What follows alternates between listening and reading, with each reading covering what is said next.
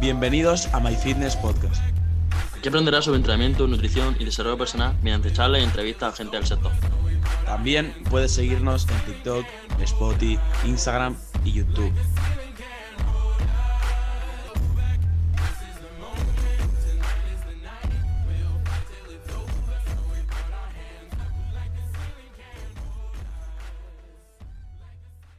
Bienvenidos a My Fitness Podcast, bienvenidos a un nuevo episodio, en este caso una nueva entrevista. En el día de hoy tenemos a Alberto, más conocido como Beto por sus distintas redes sociales. Así que lo primero de todo, Beto, tío, decirte que es un gustazo tenerte aquí en el podcast y que seguro que es súper interesante todo, lo que nos cuentas y que seguro que le va a aportar muchísimo eh, a la gente. Así que nada, tío, lo primero de todo, ya te he dicho gracias y preséntate un poquillo para aquellas personas que, que aún no te conocen, que seguramente la grandísima mayoría te conozca. Bueno, eh, lo primero de todo, muchas gracias a vosotros por, por invitarme y, y, por, y, por, contar conmigo para esto. Y bueno, mm, me presento, mi nombre es Alberto de Raiz, aunque la mayoría me conocerán como Beto por las redes sociales, como has dicho. Y yo compito en, tengo 21 años, estudio ingeniería industrial y compito en, en powerlifting desde hace, desde hace cuatro años. Y bueno, eh, actualmente pues he sido campeón de España Open, eh, tercero Europa Junior y lo último fue el Campeonato del Mundo este año, que, que fui también campeón del mundo junior. ¿Y cómo fue que empezaste en el mundo del powerlifting? ¿Derivaste de otra disciplina o cómo fue eso? Eh, pues yo empecé haciendo calistenia. O sea, yo cuando tenía 13 años empecé haciendo calistenia pues por, por mejorar el físico, mm, básicamente y poco a poco me, me, fue gustando hasta que al final ya como con 17 años ya vi que como que se me, pecaba, se me quedaba pequeña la calistenia, como que necesitaba al final ya la calistenia involucraba otras habilidades como equilibrio para hacer el pino, cosas así, si quería seguir mejorando. Y realmente a mí eso no me interesaba, me interesaba más la fuerza. Y entonces pues ya me, me apunté al gimnasio y al principio básicamente era como yo no sabía que existía el powerlifting, entonces era como una mezcla entre powerlifting y calistenia en la estrada, básicamente, con dominadas con lastres, sentadillas, peso muerto, eh, eso. Y ya finalmente, cuando ya me metí un poco más en el mundillo, descubrí el powerlifting, vi que se me daba, vi que se me daba bien, pues empecé ya específicamente en el, powerlifting, que fue a los tres meses de empezar en el gimnasio, más o menos. Eso también conozca, ¿no? En, en, este... Sí, con Oscar, con Oscar. Empecé, bueno, empecé primero estuve a lo mejor un par de meses yo solo, eh, llevándome yo solo por y tal, y luego ya como vi que, que, iba muy bien, además mis mm. padres querían que me llevara a alguien porque todavía era menor de edad y eso, pues empecé con Oscar. Eso, eso justo lo, lo queremos comentar, es tema familiar, tema padres, eh, a nivel de entorno. Eh, pero justo ahora que lo has comentado, tema calistenia, Alberto, tú también te puedes ver un poco referenciado en ese, en ese sentido. Sí, yo que de hecho me, pas me pasaba algo parecido. Yo empecé con lastre, con tema fondo, dominada y demás, y cuando empecé ya a hacer sentadilla pesada y todas esas cositas, fue cuando ya empecé a dar paso al power, realmente. Claro, que pasaba que Beto es campeón del mundo y yo campeón de mi casa. no, pero algo que también interesa bastante es tema padres, porque si no me equivoco, tío Beto, yo te sigo desde hace bastante tiempo. De hecho, desde que empecé a entrenar, más o menos yo ya te seguía, cosa de hace dos años. Eh, que tenías nada, en redes sociales no tenías tantos seguidores para nada. No sé a cuánto llevas en Instagram, pero bueno, yo ya en ese, en ese sentido me iba fijando eh, en, en, lo que tú ibas haciendo y yo también me sentí identificado porque tú venías del fútbol. Si no me equivoco, venías del fútbol. Sí. Es el mayor deporte que he hecho en mi vida realmente ha sido fútbol. Es el que he estado, estuve seis o siete años creo jugando a fútbol y es el que más he practicado nunca.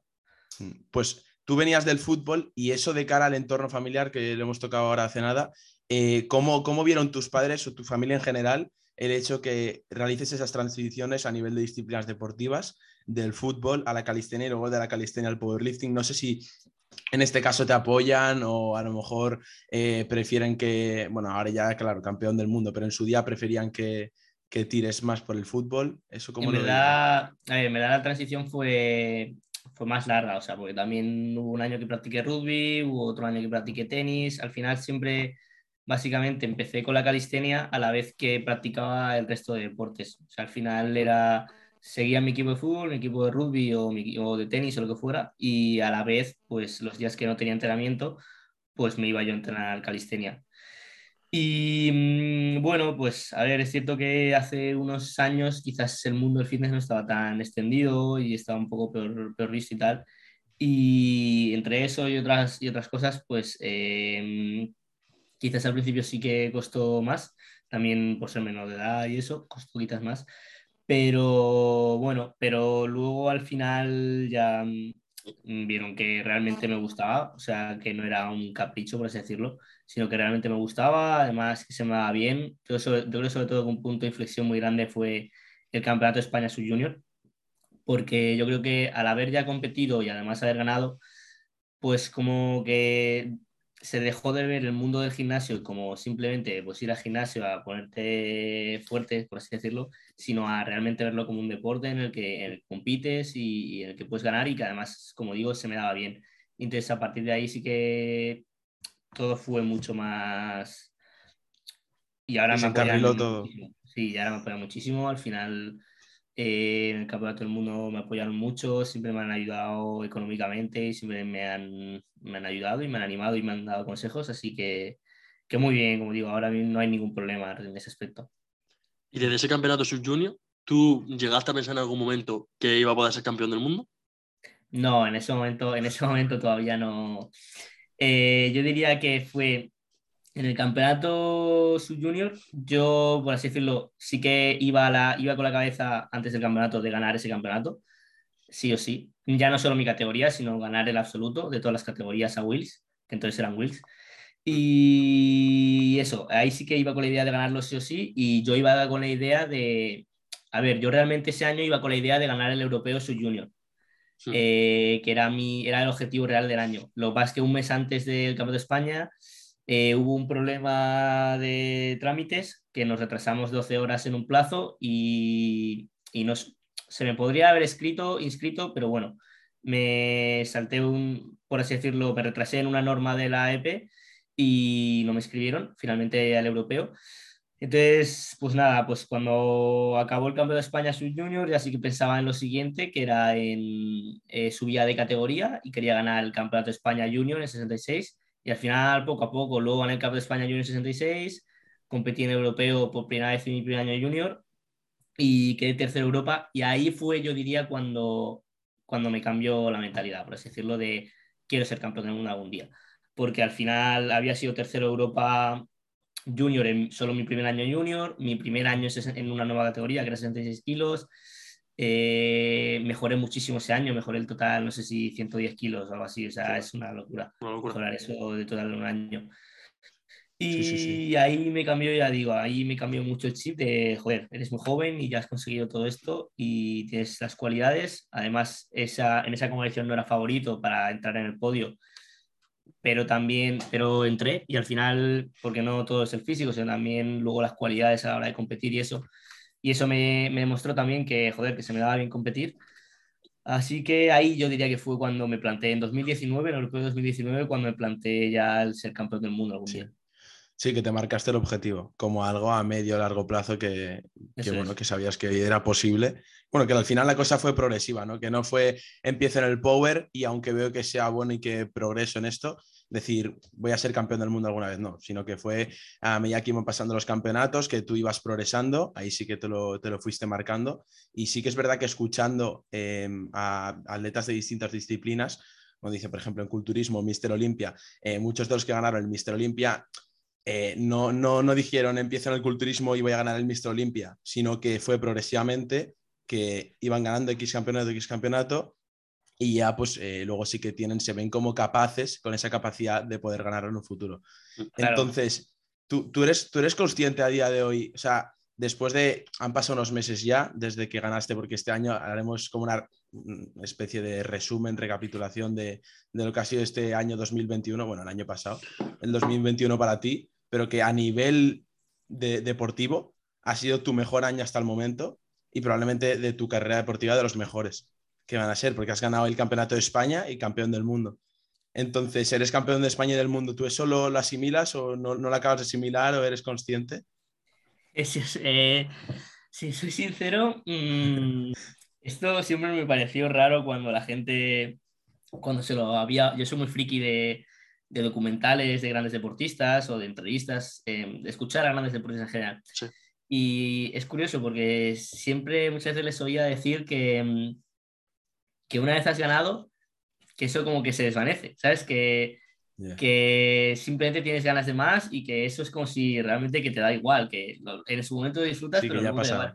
Y realmente es, yo creo, muy así, la verdad. O sea, cuando al final el Campeonato de España fue, supongo que veríais el vídeo de YouTube, eh, fue muy duro, porque yo justo tenía exámenes, todo, y cuando lo gané, aun- era un campeonato que se presuponía que lo tenía que ganar, pero bueno, que había que hacerlo y al final estaban esos nervios, y sobre todo fue acabar ese campeonato, además sacar los exámenes a la vez, y fue como una, una satisfacción muy grande de, de ya haber acabado con todo eso.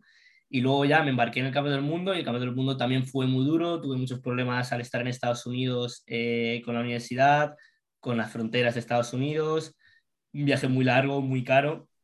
Y cuando, a ver, cuando lo gané fue una satisfacción enorme. Y sobre todo una sensación de alivio enorme, porque al final era un objetivo que me había ya marcado desde hace un tiempo y que ya me estaba comiendo mucho la cabeza de decir, algún día tengo que hacerlo, ¿sabes? Algún día, me da igual cuándo, algún día tengo que, tengo que haber ganado este, este campeonato del mundo y, y en 10 años poder decir, fui campeón del mundo, aunque fuera una vez, pero saber que, que lo hice. Y lo que digo, además fue eh, complicado por el tema de, de estar en Estados Unidos y tal. Entonces, cuando lo gané, sí que fue una alegría y una satisfacción enorme y, un, y un, sobre todo un alivio muy grande. Fíjate, eh, más que alegría, diría fue mucho alivio, eh, de, de, de, tenerlo ya ahí.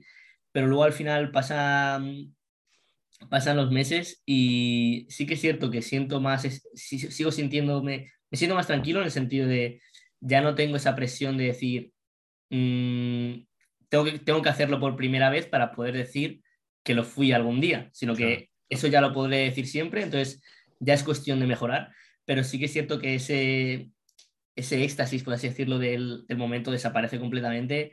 Para mí ya es como algo, algo que ha pasado, un recuerdo más que, que he vivido, del que estoy feliz y, y, a por lo siguiente. Ya sabes, que es lo siguiente, que eso te quería comentar yo. Una vez ya has ganado Campeonato del Mundo, en el que, si no me equivoco, hiciste récord de España en sentadilla de tu categoría, ¿no? Si no me equivoco. Sí. En bueno, el de, campeonato total, de el de total. Sacaste más en España, ¿no? Mío. O sea, que el de total es mío también. Pero claro. que no lo hice, pero.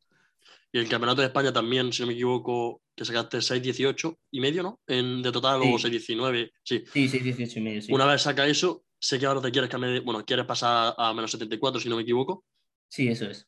Eh, siguiente, entonces, ¿cuáles serían tus siguientes objetivos una vez te pasas a nueva categoría? Pues, pues a ver, como dices, realmente el objetivo, ya pongo todo pongo contexto, realmente el objetivo de este año, eh, en referencia a lo que ha dicho Nico, pues era precisamente eh, ganar el Campeonato de España, ganar el Campeonato del Mundo y además ganar el Campeonato de Europa, que hubiera sido lo más, ¿sabes? Eh, porque al final es ganar tres, los tres campeonatos que hay importantes Sí, en un mismo año. Eh, era la idea y de hecho yo creo que hubiera sido muy posible, eh, porque los, los, competidores del Campeonato de Europa fueron los mismos que los del, del mundo prácticamente. Pero la cosa es que, claro, mmm, yo estaba en Estados Unidos, eh, quería disfrutar esa experiencia, que ya me estaba quemando demasiado el, el powerlifting de estar tan, tan centrado, además de peso, ya ahí empezaba a ir un poco justo. Y yo sabía que ya había ganado el Campeonato del Mundo y que tenía que subir de categoría y claro, la cosa es que mi, mi etapa junior se acaba, entonces eh, en 2023 ya se acaba, entonces eh, si no empezaba a subir pronto, pues podía quedarme ahí en mis últimos años junior, que realmente son tus, tus buenos, quedarme un poco entre medias de las dos categorías. Entonces decidimos, en cuanto acabó el Campeón del Mundo, ya cumplimos el objetivo, que fue ser campeón del mundo, que es lo más grande, y decidimos ponernos a subir a 74, empezar una, una off-season larga, poder estar más tranquilos respecto a los entrenamientos ahí en Estados Unidos, centrarme en ganar peso, en, en, en comer y, y, en mejorar, en definitiva, en probar cosas nuevas. Probé la sentadilla con zapatillas planas y otras cosas. Y eso, y entonces eh, la, el objetivo es, como digo, pues ahora subir a 74, el año que viene seguramente eh, el campeón me gustaría el campeón de España Open, pero no, no voy a poder porque estar en Estados Unidos.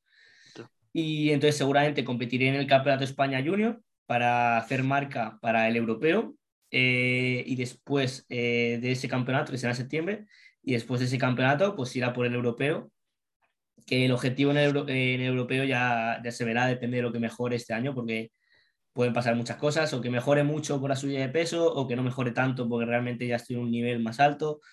No se sabe. Y entonces el objetivo es ir al campeonato de Europa. Sí que el objetivo mínimo es hacer podio. Eso sí que sí, hay que ir a por el podio. Y ya veremos si podemos pelear por ser campeones o no. Eso ya se verá con los meses. Y luego el objetivo grande de mi etapa junior, eh, pues ser campeón del mundo otra vez, pero esta vez en 74. Y esto ya sería para, para 2023. Claro, realmente serían dos años más o menos para imprimir la nueva categoría, ¿no?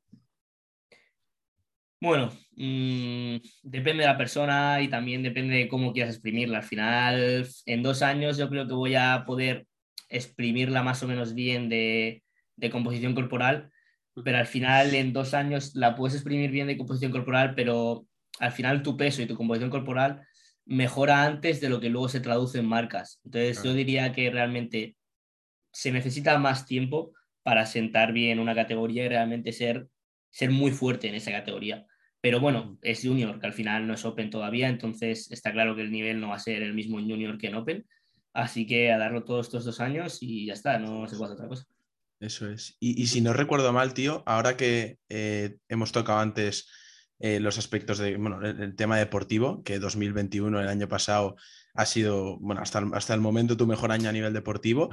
Eh, un poco en general, en el último post que creo que subiste a tu Instagram, comentaste que, que al margen de eso ha sido un año bastante duro. Entonces supongo que el hecho de, bueno, que lo has comentado tú, ¿no? Estados Unidos, todas esas transiciones que has tenido que hacer, em, pues no, no, ha sido, no ha sido lo más, ha sido algo tedioso, no ha sido lo más fácil del mundo y que bueno, como, como eh, al final, aunque seas un, atleta brutal, tienes, eres una persona normal y que tiene problemas seguramente personales. Entonces, un poco, ¿cómo has gestionado a nivel emocional, a nivel psicológico, todos estos problemas que has podido tener en el 2021 y también pues esa presión de decir, como has dicho tú en el Campeonato de España, decir, vale, la gente me da por ganador, pero es que tengo que ganar y, y se tiene que demostrar con hechos un poco más, ¿cómo gestionas eso, tío? ¿Cómo eres capaz de hacerlo? Eh, pues bueno, eh, yo diría dos, pilares fundamentales. Uno, yo siempre he creído pues, que al final estos son años en los que, mm, tienes que construir tu futuro. Tengo 21 años, tienes que construir tu futuro. Está claro, me voy a tener que esforzar, pero, pero al final yo creo que estos son los años para eso, para esforzarte, dar, dar lo máximo de ti y ya recibirás la, la recompensa y, ya, y, todo se calmará más, por así decirlo. Pero hay momentos en los que hay que apretar, es lo que hay. Yo tenía que acabar, o sea, tenía que aprobar los exámenes, tenía que ganar el Club de España y continuar con las redes sociales, porque al final redes sociales es algo que en un futuro me puede dar eh, beneficios, ya no solo económicos, sino en general beneficios. Mm. Y entonces, pues al final pensar en eso, en que hay momentos en los que uno tiene que agachar la cabeza y continuar caminando, continuar trabajando y, ya está. Y pensar en eso, pensar en que, que, era una etapa dura, pero que yo sabía que acabaría, que al final, si trabajas, al final quizás no consigues lo que quieres, pero el momento ese duro pasa, antes o después. Eso por un lado y luego por otro lado, pues, eh, pues mucha ayuda de mis amigos, eh, mi familia, de apoyarme en ellos. Y, em, yo siempre me he guardado, aunque sea un viernes para salir a cenar o un sábado para salir a cenar con, con mis amigos. Y lo que digo, al final ellos han sido muy, muy importantes, de cuando he estado mal, eh, pues hablar con ellos y que me apoyen, ver las cosas un poco, me ayuden a ver un poco las cosas con, con más perspectiva y saber que, que están ahí. Y yo creo que esas son las dos cosas que, que, me han ayudado más. Por así decirlo, en primer lugar, pues lo que digo, ser consciente de que es lo que toca y que hay que trabajar y que ya las cosas eh, cambiarán, eh, como así ha sido. Y por otro lado, pues apoyarme en, mis amigos, mis personas cercanas y, y saber que están ahí. Y tío, o sea, realmente, ¿cómo, ¿cómo es un día a día tuyo? Porque al fin y al cabo, de una manera u otra, aunque el powerlifting no realmente muchos deportistas, como por ejemplo tú, Víctor Vázquez gente de España, son deportistas de alto rendimiento. Tú, al fin y al cabo, tu vida mm, gira en cierta parte en torno al deporte. ¿Cómo básicamente a un día de Beto, campeón del mundo y de España? Eh, bueno, pues os digo un día, un día de cuando estaba en España, que yo creo que va a ser más, es lo más, claro. lo más normal, ¿vale? Pues decirlo. Pues yo, vale, eh, yo básicamente pues tenía clase a las a las 8, bueno, este año con el COVID a las 8 y media, pero normal era siempre a las 9. Entraba en clase a las 9 y media, o sea, a las 9 en la universidad, Entonces me levantaba a lo mejor a las siete y media, eh, desayunaba y cogía el coche a la universidad, es una media hora de coche, y eso, llegaba a la universidad a las nueve, eh, acababa a la una, y a la una, eh, pues eso, a la una y media llegaba a mi casa más o menos, me ponía a comer, comía una hora más o menos, eso ya a las mm, dos y media, tres, en cuanto acababa de comer, o sea, ni móvil, ni televisión, ni nada. O sea, la televisión, pues a lo mejor me veía una serie mientras comía, pero nada más. En cuanto acababa de comer, eh, cerraba todo, recogía todo y me metía en mi cuarto a estudiar eh, hasta, las, hasta las 5 aproximadamente, que a las 5 salía al gimnasio y pues luego volvía a llegar a mi casa a las, a las 9 y media de que cenaba, mm, bueno, me duchaba, cenaba eh, y en cuanto acaba de cenar a lo mejor estaba 15 minutos, media hora contestando a las cosas del día y tal y, me, iba, y me iba a dormir. Y bueno, os he dicho, después de comer os he hecho entrenar, pero bueno, depende de lo que, o sea, os he dicho estudiar, pero depende de lo que tuviera el día. Quizás ese día tenía asesorías, pues estudiaba asesorías o básicamente era eso, un momento productivo del día de hacer las cosas que tienes que hacer. Mm, pues, y eh, eso, pues, pues... prácticamente todos los días, eso de lunes a viernes, pues prácticamente todos los días. Bueno, los viernes quizás no, porque a lo mejor salía por la noche a cenar. Pero vamos, entre mm. semana eso era lo que hacía todos los días. De lunes a jueves asegurado eso. Sí. Sí, sí. No, yo, yo me siento también, o sea, yo creo que al final estudiantes a nivel universitario, bueno, también que estudien bachillerato o cualquier, bueno, un curso, lo que sea, eh, un grado quiero decir, eh, pues eso al final es su día a día, ¿no? Es levantarse, tener que asistir a las clases y luego estudiar o tener, lo que, tener que hacer lo que tengas que hacer y entrenar y es inmediatamente después de entrenar, cenar, irse a dormir intentar descansar lo máximo posible para poder rendir. Entonces, algo que también te, queríamos comentar, que, que, lo has dicho tú antes, Estados Unidos, eh, ahora mismo estás en España. Eh, hemos comentado antes, eh, creo que no estábamos grabando aún, en una semana ya te vas para ahí, para Estados Unidos. Que, y si también no me, no me, o sea, si también no recuerdo mal, viniste a Estados Unidos a partir de este curso, ¿no? O sea, lo que es este año. Sí, este curso sí. ¿Cómo, ¿Cómo lo llevas, tío? ¿Cómo es ahí la vida en Estados Unidos? Y si, bueno, luego comentamos más, pero de principio contéstame a un poco cómo lo llevas y luego hablaremos sobre diferencias Estados Unidos-España, que creo que puede estar interesante. Eh, bueno, en primer lugar quería responderte a lo que has dicho de que al final es lo que todos los estudiantes. Hacen, lo de al final eh, eh, estudiar y luego entrenar y luego dormir. Y al final yo creo que realmente eso es cierto que lo hacen todos los estudiantes, pero lo que yo creo que ya marca la diferencia entre alguien que ya quiere llevarlo, el deporte al máximo nivel, por así decirlo, es lo primero al final, claro, el entrenamiento ya no es de la misma duración ni la misma intensidad, ¿sabes? Eso por un lado. Entonces, al final, no es lo mismo tener que salir de tu casa a las 5 que salir de tu casa, que tener que salir de tu casa a las 7. O sea, si esas dos horas dan mucho la vida. Y luego ya no es solo eso, ya es también el hecho de, hay muchos estudiantes que a lo mejor pues están durante el día más tranquilos porque luego se ponen a estudiar por la noche pero claro, acaban durmiendo cinco horas, porque se ponen a estudiar por la noche. Entonces, esos, son detalles que lo que digo, al final marcan mucho la diferencia. Sobre todo, yo creo que entrenar al final sí que es cierto que todo el mundo, como es algo que le gusta, pues todo el mundo dedica ese tiempo a entrenar.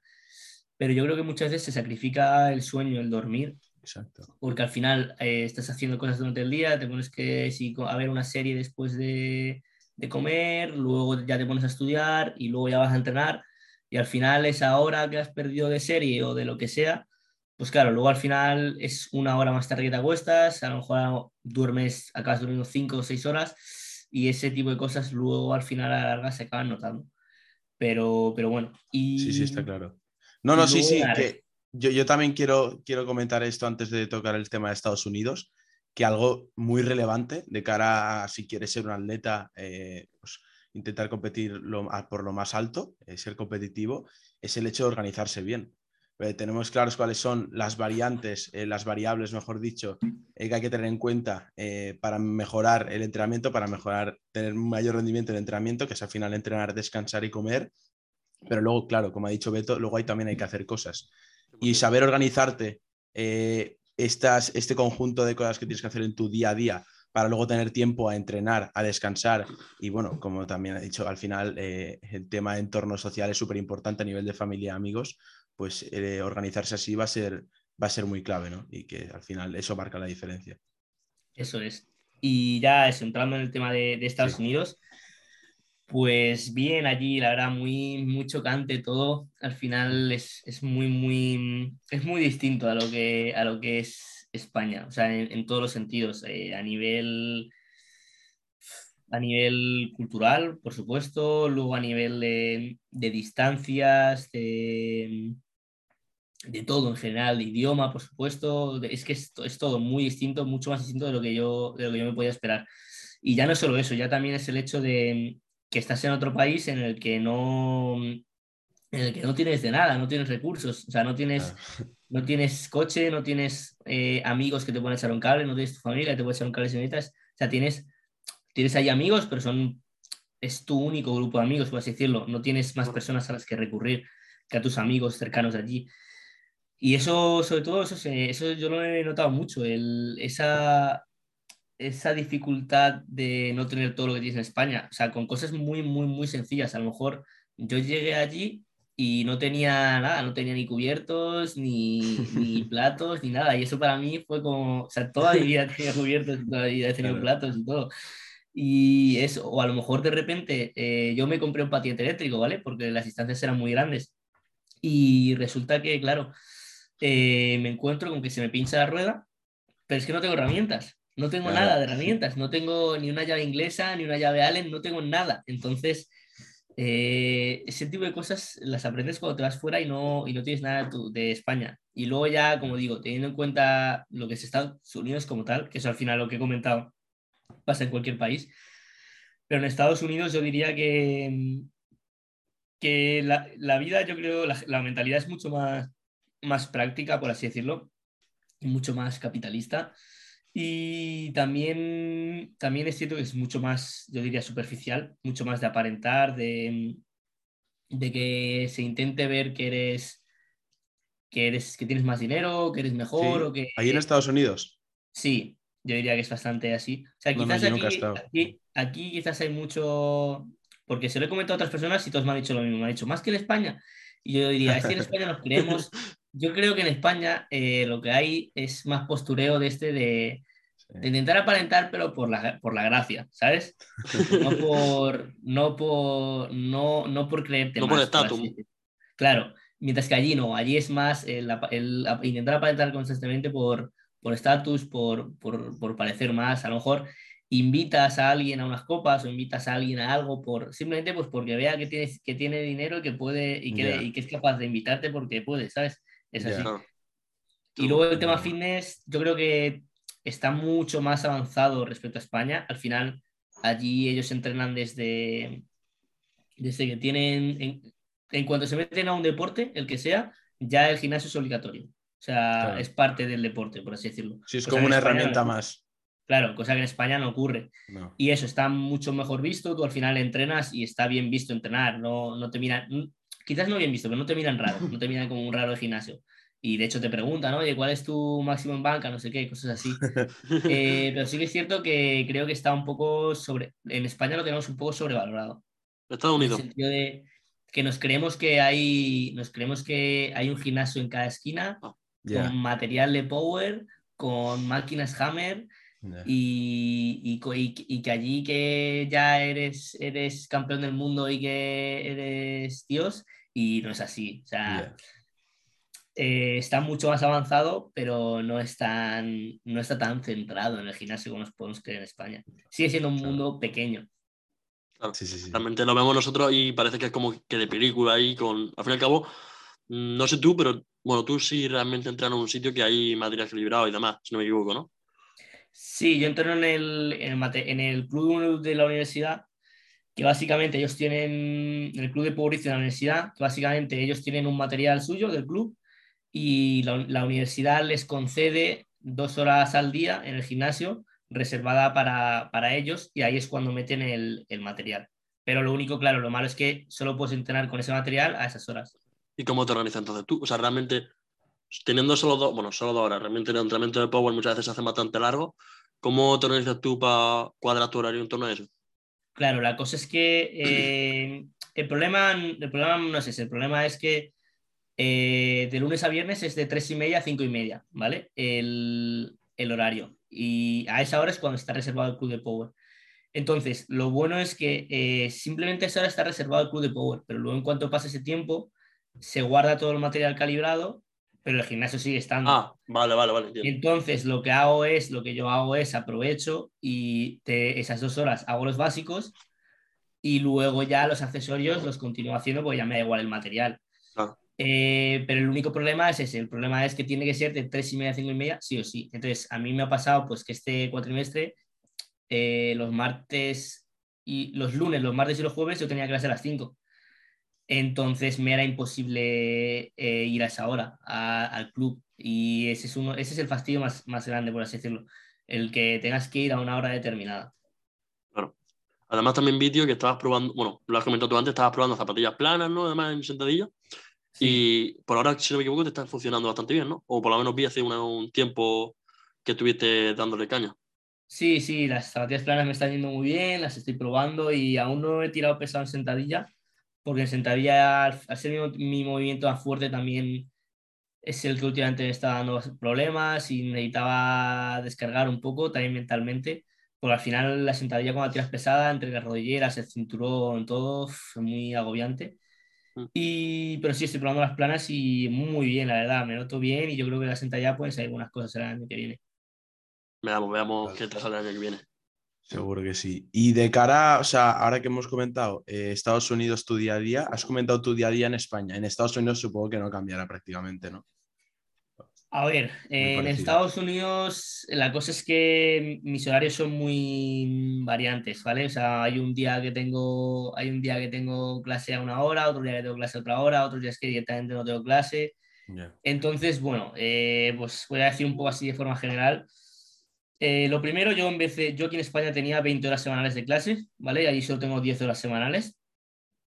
Eh, o sea, en total, ¿vale? Entonces, Hostia. aquí, allí solo tengo 10 horas semanales de clase. Bueno, es cierto que tengo una asignatura menos, ¿vale? O sea, si, si igualáramos asignaturas, tendría yo allí 12 horas de clase y aquí 20, ¿vale?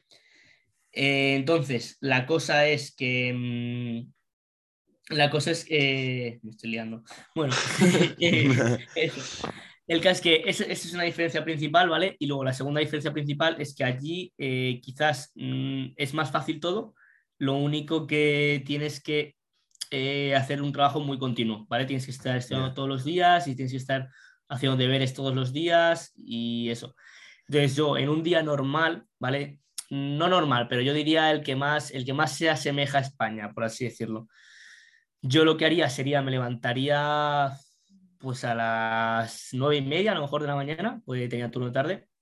A las nueve y media de la mañana me levanto, mm, desayuno, me voy a entrenar, que eso a lo mejor llego a entrenar a las diez y media, once. eh, y, a las, y a las dos tengo, tengo clase, entonces acabo de entrenar y me voy a clase, la primera clase, que la tengo de dos a, a tres y cuarto. Luego a las tres, a la- en cuando salía de clase, me ponía a comer, comía, y a las cinco entraba en la segunda clase hasta las 7, que ahí lo que hacía es, eh, me iba a la biblioteca, eh, porque allí el comedor cierra a las 9, entonces me iba a la biblioteca y a las 8 y cuarto, 8 y media me iba a cenar, cenaba, acababa a las 9 y media más o menos y volvía, volvía a casa y, y me ponía a estudiar hasta las 12, 1 eh, y ya al día siguiente. Hostia. Más o menos. Allí ya digo, allí Sí. los días eran muy variables en función de si ese ya tenía clase, no tenía clase, cuántas Ya. horas de clase tuviera, a qué hora lo tuviera. Aquí realmente, surgían un los horario tan planes. partido. Sí, Sí. Pues bueno. Eh, yo creo que realmente Estados Unidos, mm, por lo que estás comentando, por ejemplo, también ahora Joan se ha ido también, porque, bueno, aunque Joan ahora mismo está con el tema del culturismo y demás, ahora, por ejemplo, tanto tú como Joan habéis ido a, a Estados Unidos, no sé en qué zona estás tú realmente, ¿en qué zona de Estados Unidos estás tú? yo estoy en Washington, Washington DC. Vale, hostia. Ah, yo sea, estoy está- cerca de Joan relativamente. Claro, y realmente es lo que estás comentando, tío, que Estados Unidos como que lo tenemos demasiado a modo de película y luego realmente tampoco es otro país más que tiene sus ventajas y desventajas. Y, y nada, la verdad es que espero que por lo menos tú te, te lo estés pasando bastante bien allí con tema de entrenamiento y demás social. Sí, sí, todo, todo muy, muy, muy, muy bien, ya digo. Es que al final cambia mucho también la vida en Estados Unidos cuando ya tienes, un- te- tienes un coche, tienes todo, por ahí las distancias son muy grandes. Y claro, si yo tuviera un coche, sí que podría, hay un gimnasio que está muy, muy, muy bien, muy bien. Eh, de hecho, subí un vídeo de YouTube, pero que está a 35 minutos de donde Ah, estoy sí, yo e- viviendo. ese, ese lo vi. Pues ese, gimnasio está muy, muy bien, tiene material de power, tiene máquinas Hammer, Sí. es una locura de gimnasio. Mm. Y no es caro además. O sea, si estás en la universidad, no sé si costaba 30 dólares, creo, al mes. Bueno. O sea, que para ese gimnasio es muy barato. Ya La ves. única cosa es, claro, que está a 35 minutos en coche y en Claro. transporte público son dos horas y media, o sea, es inviable. Ya. Y ese, es, y ese es el único gimnasio realmente con material calibrado que hay. Hay otro también, pero está a lo mismo, a 40 minutos. Y ese está muy, muy bien también. Pero está a 40 minutos en coche. O sea, al final allí, si no tienes coche, se complica mucho. Estás las cosas. fastidiado. Sí. Sí. Y, y- y cambiando un poco de tema, eh, a nivel psicológico, tío, eh, de cara a los levantamientos, eso, ¿eso tú cómo lo llevas? Es una pregunta que me parece bastante curiosa, eh, que de hecho creo que no se le hemos hecho, y mira que por aquí ha pasado gente top a nivel de atleta, pero no se le hemos hecho casi, creo que nunca a nadie. Pero tú eso, tío, Beto, tú como a nivel de mm, mental, psicológico, previo al levantamiento, ya sea más o menos importante, ¿eso cómo lo llevas? Si tienes algún ritual, si piensas siempre lo mismo o tienes en cuenta algo siempre. Pues yo diría que depende mucho de, de mi estado de ánimo. Eh, si estoy, así decirlo, si es en un momento en el que ese día estoy mal, mm, como con rabia, como con triste por algo, algo que ha pasado, decepcionado, cosas así, eh, suelo pensar en, suelo pensar más en cosas negativas, cosas que me han hecho daño, por así decirlo, y, y como sacar esa rabia, por así decirlo de, bueno, pues estamos aquí y vamos a reventarlo. Exacto. Eh, luego si es un momento, una etapa en la que quizás estoy más relajado, más, más feliz, más, más contento, simplemente pues me, me tranquilizo, pienso en el futuro, pienso, me, me visualizo a mí ganando algún día otro campeonato del mundo o algo así, pero estoy mucho más tranquilo, me pongo mi música y sí que cuando, cuando voy a, voy a tirarle, pues me pongo mi música, una canción que me guste y justo cuando rompe, pues le tiro. Pero al final yo creo que eso se le da mucha importancia a, a lo que piensas antes del levantamiento, cosas así, cuando realmente te das cuenta de que mm, cuanto más experiencia tienes, eh, menos importante es eso. O sea, yo recuerdo cuando empecé, tenía que, que pegar mis gritos, tenía que, me tenían que dar en la espalda, la canción tenía que romper en el momento perfecto.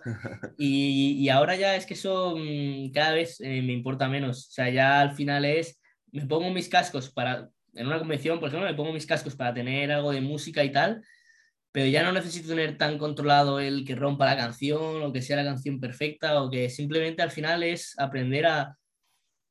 Tienes que, cuando ya tienes un nivel, no puedes estar activado todo el rato, porque si estás activado todo el rato es muy fatigante. Entonces tienes que aprender a... Te desa- le- haces el levantamiento y te desactivas automáticamente, te relajas, estás tranquilo y cuando te quedan dos minutos para hacer el levantamiento siguiente, pues otra vez te pones los cascos y te vuelves a concentrar, te vuelves a activar, pero sin hacer, no hace falta hacer cosas locas, simplemente no hace falta ni pensar en nada, simplemente que tú seas capaz de activarte manteniéndote concentrado. tener Eso es algo autocontrol. que cuesta mucho. Eso es. Y al final es experiencia, eso es al final muchos levantamientos pesados, muchas competiciones y, y poco a poco experiencia. Yo antes, y, y eso lo he dicho en una convención, pero yo entrenando muchas veces y tenía una serie pesada, también tenía que ponerme, quizás no era tan importante como una competición, pero tenía que ponerme una canción que me molara al menos. Y ahora ya muchas veces es, estoy con los cascos con cualquier canción y a lo mejor de repente cuando llega el momento de tirar, pues esté la canción que esté, no me hace falta ni subir el volumen, ni esperar a que rompa, ni nada. Simplemente cuando me toque, pues me los quito y le tiro y ya está. Y eso se nota, eso al final se nota mucho luego en una competición. Por una competición tú no puedes elegir cuándo vas a levantar. No, no, puedes, no puedes decirle al juez, oye, 30, espera 30 segundos que, que va a romper la canción. ¿sabes? No puedes hacer eso. No, no, de Eh, eso. entonces, luego te ayuda mucho el no, que no, no depender tanto de esto para una competición. Eso es. Sí, que supongo al final, es lo que has dicho tú, con el tiempo, con la experiencia, a medida que te vas conociendo más a ti mismo, eh, pues, y a medida también de cómo te sientes, tienes que ir ahí calibrando, ¿no? Jugando un poco de eh, qué hago, qué dejo de hacer y, y Claro, cómo- simplemente, yo creo que llega un punto en el que, sobre todo la clave está en saber activarse y desactivarse en, instantáneamente. Eh, vas a levantar, te activas, acabas de levantar. pensar en el te siguiente. activas, Y así, y que no necesites de factores externos para poder hacer esto, sino que simplemente tú solo puedes hacerlo. Eso es, brutal. Brutal. Pues si, si tú, Beto, no tienes nada más que añadir y Alberto tampoco, Yo la verdad es que ha sido una entrevista bastante chula y bastante entretenida. está, está muy bien. Beto, espero que hayas estado, espero que hayas estado a gusto y de cara a la gente yo creo que le ha molado bastante. Así que si no hay nada más a añadir, pues finalizamos. Sí, ¿quieres decir algo? Sí, pues nada, chicos, eh, muchas gracias de nuevo por, eh, por contar conmigo y nada, espero que, que la gente haya molado, que le haya servido y, y que le sigáis dando caña a esto, que al final son cosas que molan, el oír a gente también hablar un poco de, de su experiencia y, de cómo lo vives. Eso es, eso es. Pues lo que ha dicho Beto, espero que os haya gustado. Eh, como he dicho al principio, tendréis todas las redes sociales de Beto en la descripción. Le podéis seguir por ahí y nos vemos en la próxima. Un saludo. Hasta la próxima. Chao, chao.